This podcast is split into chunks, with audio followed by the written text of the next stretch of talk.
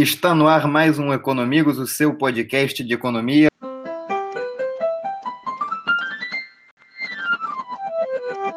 Hoje temos como convidado Otávio Tomé. É, teremos hoje no podcast Nicolas Drummond, Vitória Abreu, Giovana Veiga, Thaís Desan e o nosso querido eu, Vitor Pinheiro, e o nosso querido convidado, Otávio Tomé. Obrigado, Otávio. Boa noite. Opa, boa noite. Eu que agradeço aí o convite e bom falar com vocês aí novamente. Maravilha. Otávio, só para a gente conseguir se ambientar um pouco mais, até para nossa querida audiência te conhecer um pouco melhor, contem um pouco do que, que você faz. Bom, eu trabalho na Petrobras, vou completar aí 15 anos em agosto e esse ano também completo dois anos de carreira docente. Aí tive a honra aí de começar é, na UFRJ, né? E não esperava que seria dando aula de economia. Né? Eu que sou engenheiro químico, com mestrado e doutorado em engenharia de produção, apesar de, na pós-graduação, né, as minhas linhas de pesquisa estavam intimamente relacionadas com assuntos em economia, e hoje eu também estou numa área da Petrobras que os temas macroeconômicos é o que regem o, a, o nosso trabalho, né? Eu não esperava começar a minha carreira docente como professor de economia, mas é isso, estou muito feliz. E tive o prazer de dar aula para vocês, né? prazer foi todo nosso. A gente deu uma fuçada no, no currículo e tudo mais, e aí disseram para a gente ali, enfim, se estiver errado você corrige, que você, o senhor trabalha na área de gestão de, de enfim, de, mercados futuros é, na Petrobras. Isso? É isso mesmo. Eu, eu, entre, eu como eu falei, eu, tô, eu, eu entrei na Petrobras, eu tinha 20 anos, eu estava assim, começando a graduação, e eu entrei num cargo que tinha como pré-requisito ser técnico em química. Então eu fui para uma área mais eu fui para a sede da Petrobras, mas era uma área mais operacional, em que eu fazia auditorias em terminais, no meu dia a dia é, no escritório eu fazia um trabalho de verificação de documentação de operações de carga e descarga de navios, né? Então era uma área mais operacional e mas como a minha é, é, é, a minha vida acadêmica tomou um rumo diferente disso, né? Principalmente na pós-graduação, eu acabei migrando para uma área da Petrobras que tem mais relação com, com a minha é, carreira acadêmica, né? Então é, hoje a área que eu estou na Petrobras é a área que faz as operações de não é que faz, né, mas é que orienta as operações de derivativos né, para proteger é, é, operações físicas da Petrobras, operações que a Petrobras faz, algumas operações que a Petrobras faz de compra e venda de petróleo e derivado.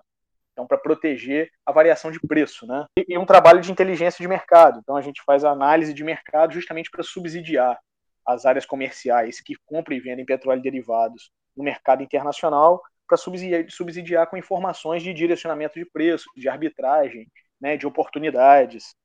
É, então, em função disso que a gente está é, é, é na rotina nossa faz parte justamente acompanhar a economia mundial, né? Perfeito, não, é isso vai perfeitamente é, no que a gente vai abordar hoje um pouco mais. Nosso tema de hoje vai ser a inflação, mas antes da gente começar falando exatamente da inflação, como é que ela afeta, tudo mais, Conta pra gente, assim, para quem é absolutamente leigo, como é que o preço do petróleo é definido? A Petrobras define o que ela quer? É um preço internacional tabelado? Como é que funciona isso? Assim, nem que seja de maneira breve, só para a gente poder introduzir para alguém que não sabe isso ainda. Não, o preço do petróleo ele é definido pelas forças de oferta e demanda do mercado global, né? A Petrobras ela compra e vende petróleo é, com parceiros internacionais, né, com, com fornecedores e clientes internacionais, e o que rege é, esse o preço praticado é, são as forças de oferta e demanda do mundo, né? Então hoje é, o que está o que tá norteando mais aí os aspectos de, em torno de em termos de oferta são as, são as restrições de, de produção por parte da OPEP. A OPEP vem se reunindo aí mensalmente e a OPEP que é a organização dos países exportadores de petróleo, né?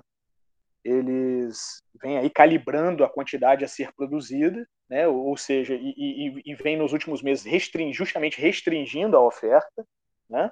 e agora eles estão flexibilizando um pouquinho mais, e esse é um fator que empurra o preço para cima, né? já que restringe a oferta, mas por outro lado tem o Irã aí que está é, querendo botar o seu óleo no mercado depois de quase três anos aí de sanção econômica. Então ele está agora com a vitória do Joe Biden nos Estados Unidos, ele está tentando voltar a conversar justamente para que essas sanções sejam minimizadas e então ele possa voltar a colocar o seu óleo no mercado e, consequentemente, é, é, é maior oferta. Né? E do lado da demanda é a pandemia. Né? Então, o, o mercado de petróleo ele está aí é, de olho é, é, no, nos programas de vacinação, nessas novas variantes né, do vírus, justamente com a expectativa de que então a gente consiga retomar a vida normal e, consequentemente, consumir mais petróleo e derivados. Né? Então, é, hoje, hoje o mercado de petróleo, quer dizer, o petróleo, o preço do petróleo é definido pelas forças de oferta e demanda. E hoje, essas são as principais forças que estão direcionando aí o preço do mercado de petróleo, o preço do petróleo, né? Então, mas a gente está falando aí de um mercado internacional. Como é que então a inflação nacional, né, afeta a política de preços da Petrobras ou afeta a Petrobras é, num todo? para responder isso, é, assim, eu acho que eu tenho que, tenho que responder em duas partes, né? Vamos falar do presente, então, né? É, então, atualmente, assim, que eu falei só de petróleo, né? Mas a política de preço da Petrobras, que eu acho que você está se referindo, é o, é o preço dos derivados, né? Principalmente gasolina e diesel, né? Os Isso. Derivados, os derivados aí mais importantes. Então, o preço que a Petrobras pratica hoje no mercado interno, né, é o preço com paridade internacional, ou seja, é, é um preço compatível com o que é praticado é, no mercado internacional, que por sua vez também é regido pelas forças de oferta e demanda. E aí cada derivado vai ter sua especificidade em relação à sazonalidade. Então, por exemplo, agora a gente está é, tá aí é, é, na primavera do hemisfério norte, na expectativa de, de que no verão com, com as pessoas, com, maior número de pessoas vacinadas, retomando a vida normal, o consumo de, de gasolina, principalmente de QAV, por, pô, na pandemia o consumo de QAV, que é o, o querosene de aviação, né, caiu muito, porque ninguém está viajando de avião. Né? Então a expectativa é que isso retome agora no verão do hemisfério norte. Então, é claro, os derivados têm uma, uma sazonalidade, mas o que a Petrobras pratica hoje é a paridade com preço internacional. É, então, a inflação então, então o, que, o que vai determinar, o que está determinando hoje, segundo a política de preço praticada pela Petrobras, já aí há cerca de 5, 6 anos, né, é, é, o preço de paridade internacional. E aí o que, que vai influenciar principalmente então o preço no mercado interno? É o preço no mercado externo e o câmbio. Né? Então, se o real se desvaloriza frente ao dólar, é, o, o, o, o derivado fica mais caro aqui no mercado interno. E da mesma forma, se o preço do derivado em dólar também fica mais caro lá fora, ele acaba ficando mais caro aqui dentro.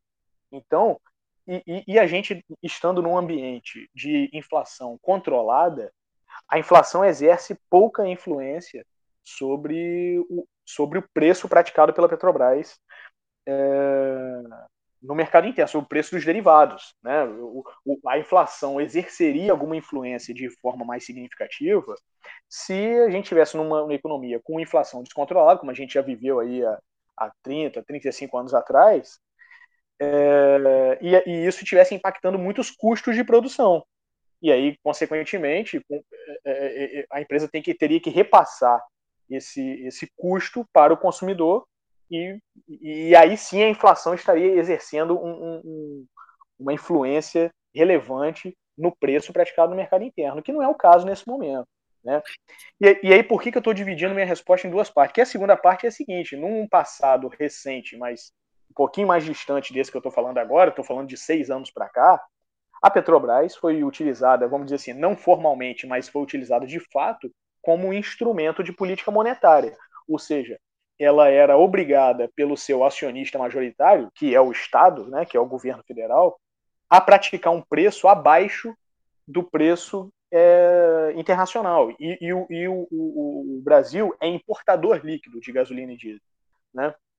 E, ou seja, a Petrobras ela comprava gasolina e diesel no mercado externo a um preço e revendia no mercado interno mais barato.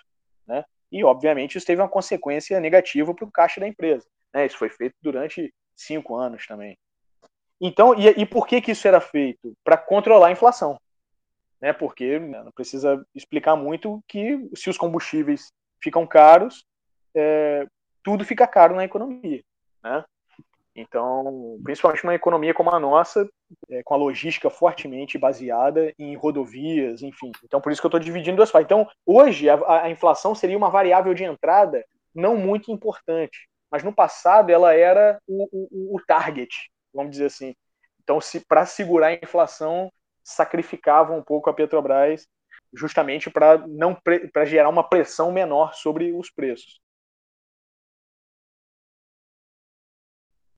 É, então, para resumir, o que a gente pode tirar daí, resumindo, é que há um preço baixo, a inflação não influencia muito no preço, é, enfim, que a Petrobras pode praticar tanto no mercado externo quanto interno. Agora, há uma inflação alta, como os custos do Brasil começam a aumentar, talvez dificulte até mesmo para vender no, no preço internacional, se o custo da produção do Brasil aumentar muito. E a inflação estando muito alta, é, enfim, acaba sendo muitas vezes um instrumento que o Estado usa para conseguir controlar essa inflação. Né? Ou seja, num regime, num, numa inflação baixa, influencia pouco, em resumo. É, vamos então para uma, uma segunda etapa. Partindo agora então para uma discussão mais geral sobre o tema da inflação, a gente tem o índice geral de preços, que é um fator muito atrelado à inflação e também bem presente no cotidiano da população. Tanto que eu duvido que os ouvintes desse podcast não conheçam ninguém que foi no mercado e voltou reclamando do preço das coisas. Então, Otávio, explica para a gente o que é o índice geral de preços e como que ele se relaciona com a inflação. Assim, o índice geral de preços, Nicolas, ele é um índice de inflação. Quer dizer, ele na verdade ele é composto por, é, por três índices de inflação. É, eu ouvi de um economista já faz um tempinho ele falando isso, que o Brasil ele, é, ele é até uma referência nesse ponto. Assim, a gente tem implementado desde 99 um regime de metas de inflação. E esse regime de metas estabelece o target da inflação, estabelece lá a meta de inflação com, com as bandas justamente para é, comportar essas metas, para comportar a meta, né, com a banda inferior e superior para comportar essa meta, para comportar é, questões externas que podem influenciar no, no, no nível de preço. Mas por que, que eu estou falando isso? Porque o índice geral de preços ele é um índice de inflação que é composto por outros três, mas ele ainda não é o índice de inflação do regime de metas de inflação. A inflação oficial do país é o IPCA, é o índice de preço ao consumidor amplo.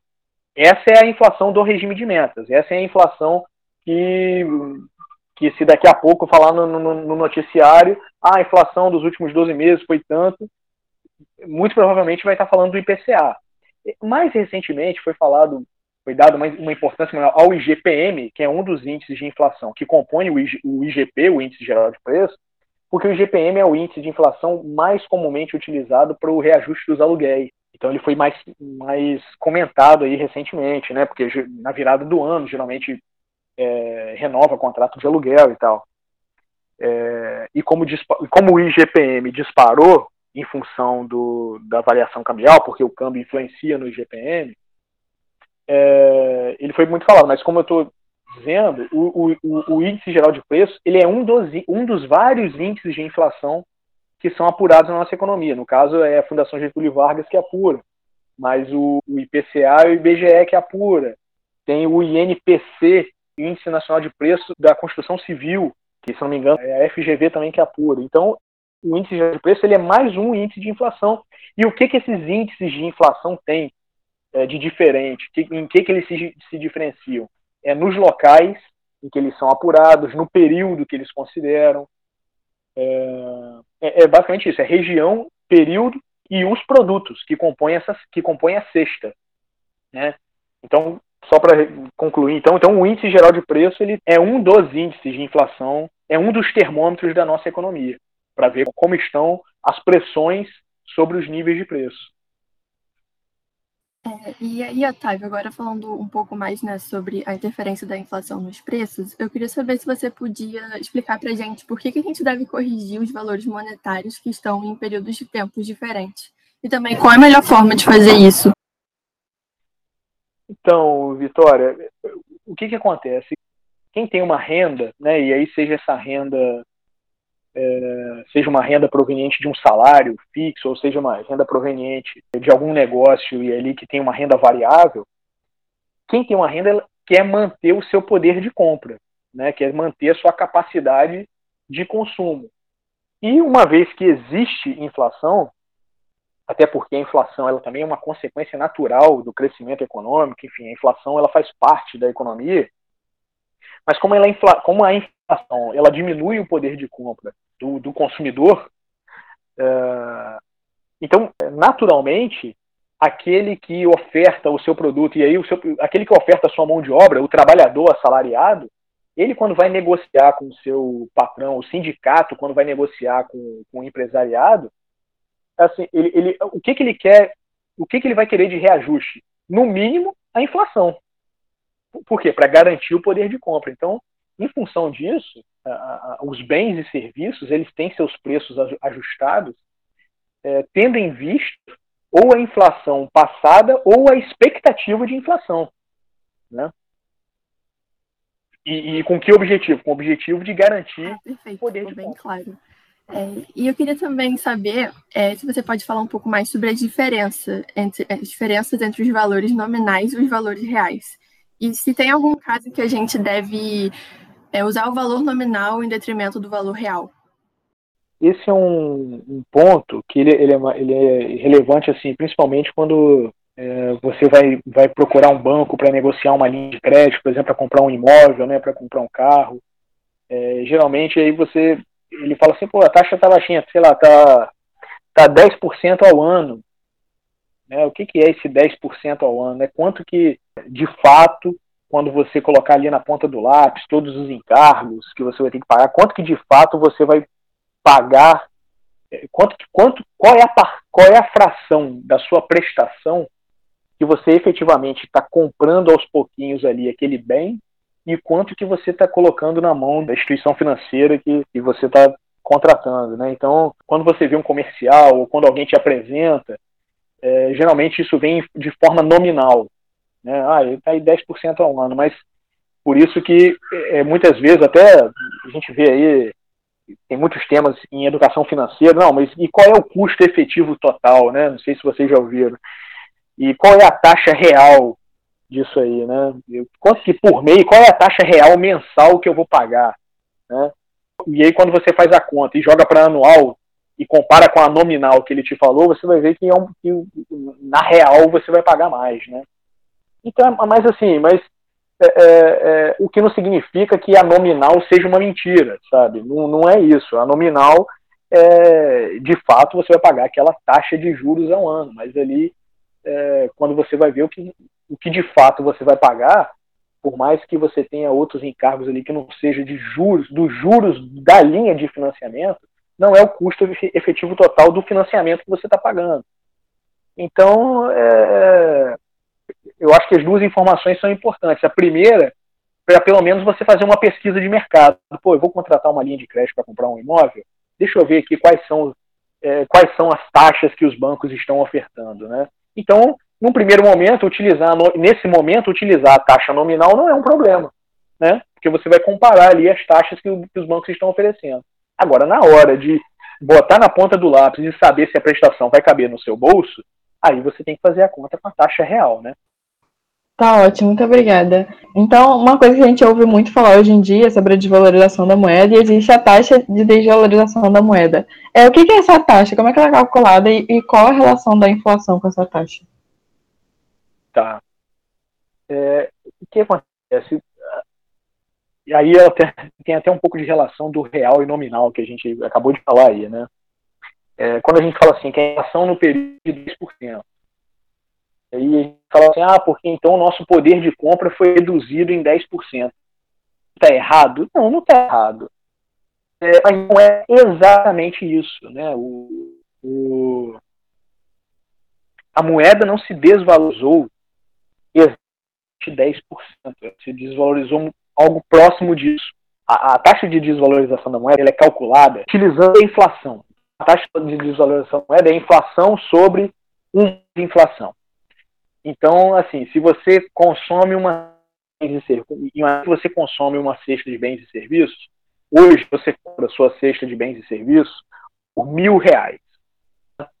E daqui a um ano, essa mesma cesta de bens e serviços, ela, ela custa mil cem reais, ou seja, é, essa cesta ela teve uma inflação no ano de 10%. Mas você não tem 100 reais, você tem reais. Né? Então, quanto que você consegue comprar é, com mil reais dessa mesma cesta? Você não consegue comprar exatamente 90%. Entende? A conta não é direta. Você vai, sei lá, se você fizer a conta, vai dar exatamente 90% da cesta anterior vai dar um pouquinho mais, se eu não me engano. Essa é a diferença entre a taxa de desvalorização, de, de desvalorização da moeda. E é assim que a taxa de desvalorização da moeda se relaciona com a inflação. Né? É, e é por isso que ela é uma medida também do, do poder de compra né, da moeda. Né? Porque quanto maior então é a inflação, maior também vai ser a taxa de desvalorização, né? mais a, a moeda vai se desvalorizar né, com a inflação. Aham, entendi. É, e agora, quando as pessoas vão na loja, sempre tem a opção de pagar à vista ou pagar parcelado. Como é que a inflação impacta nesse prazo das pessoas de fazerem o pagamento para as empresas? É, impacta da seguinte forma: para a empresa, quanto maior a inflação, menos interesse ela vai ter em oferecer esse parcelamento. Ou então ele vai oferecer um parcelamento a taxa de juros elevada. Justamente porque se a gente está numa inflação elevada, a moeda está perdendo poder de compra todo dia. Né?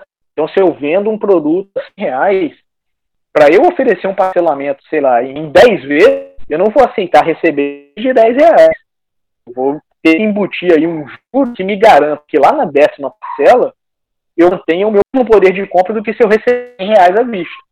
Então lá na frente eu vou querer receber no total vou fazer uma continha ali mais ou menos para tentar receber uns 150, 150 reais, que é equivalente ao que eu teria de poder de compra se eu recebesse os 100 reais de imediato. Né? Então, quanto, quanto mais elevada a inflação, tende a ser a taxa de juros que o empresário vai cobrar para oferecer esse parcelamento.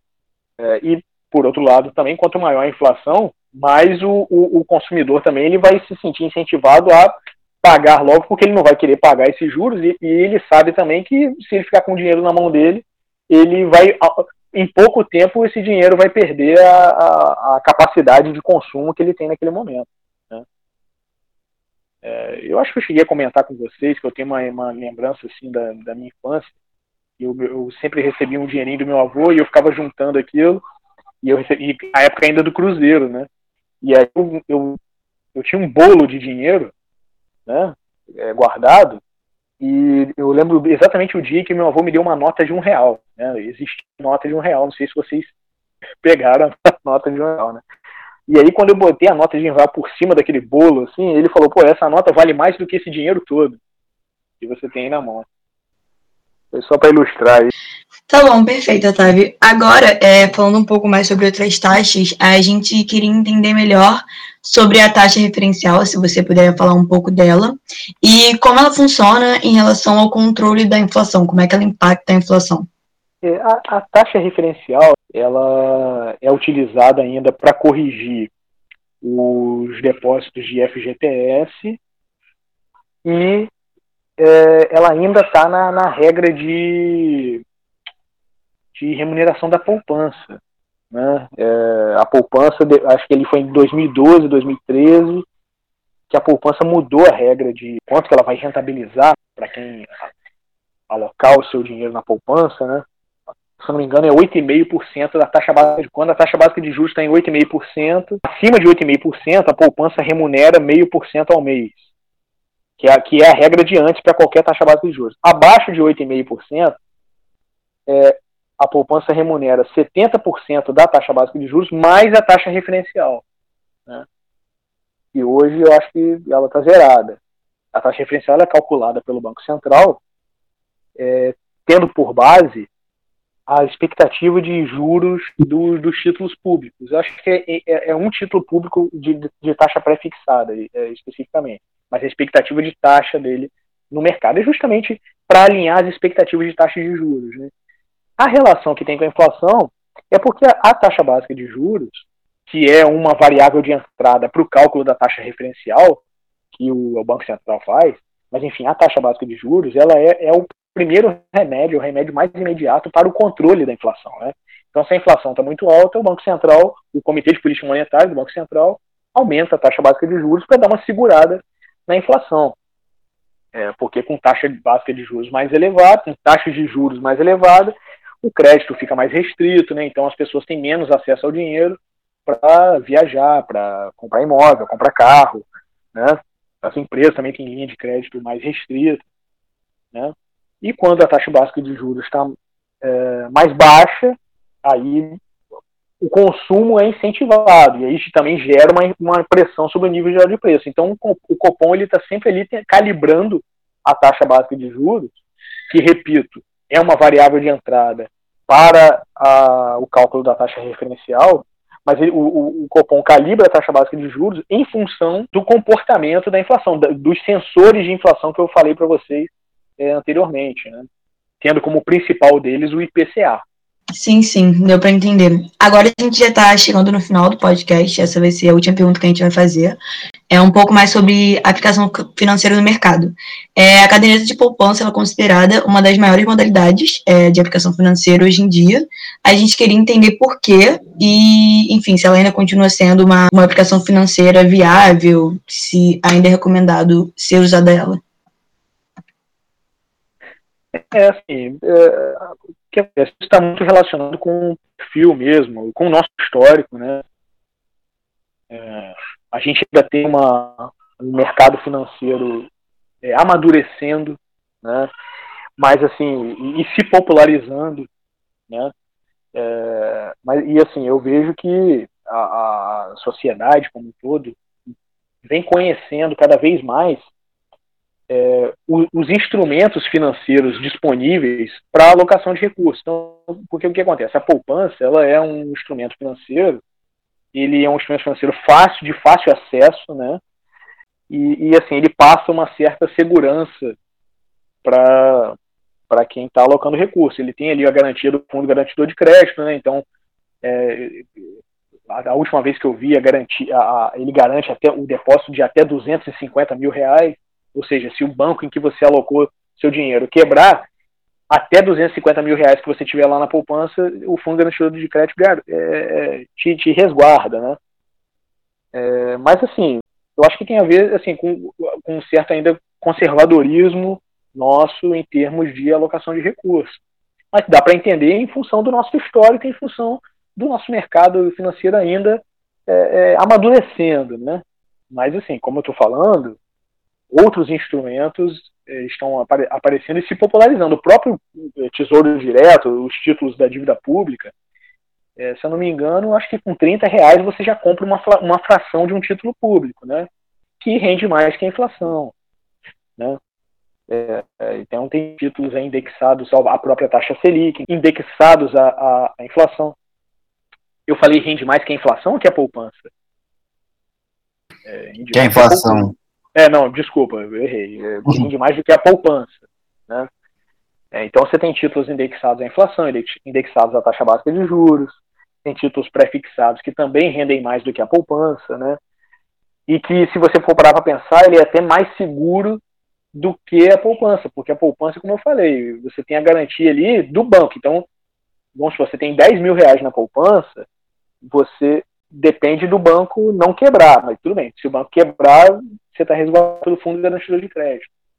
Agora, se você tem 500 mil reais, você tem 250 mil garantidos. E 50 mil, se o banco quebrar, você perdeu. Ah, mas e o título público? O título público, você não, você perde seu dinheiro se o país quebrar. Então, é, assim, hoje, por mais que a gente esteja vivendo aí numa situação fiscal bem difícil, né, e que principalmente com a pandemia o, o país se endividou ainda mais, teve dificuldade de fazer rolagem de dívida de curto prazo, né? mas ainda assim é um instrumento financeiro seguro, né? que você pode alocar para fazer sua aposentadoria. Né? E a gente tem também um mercado acionário aí que está se desenvolvendo também, né? Tá, e, e, gerando outros instrumentos, outras possibilidades de alocação de recurso, pelo menos de diversificação de recurso, né? É, e que tende, eu acho, a, a, ser ainda mais aprimorado e, consequentemente, é, um, fluxo, esse, um fluxo de capital aí da poupança né, para esses instrumentos financeiros. Mas assim, a, a, análise que eu faço é que a poupança ainda é o instrumento mais é, utilizado, tem muito a ver com o perfil da nossa sociedade mesmo. E tem a ver com a nossa história e com, e com a, a, o desenvolvimento do nosso mercado financeiro. Pô, acho que é isso. Vamos roubar mais tempo, mas o podcast ficou espetacular. Quem está escutando certamente dúvida não restou, porque mais explicado que isso, impossível. Queria te agradecer aqui em nome de todo mundo por ter aceitado gravar esse podcast. E, enfim, queria te convidar é, para conhecer nossos podcasts que estão sendo lançados semanalmente no Spotify, tá bom? Beleza, Vitor. Obrigado. Um prazer aí falar com você.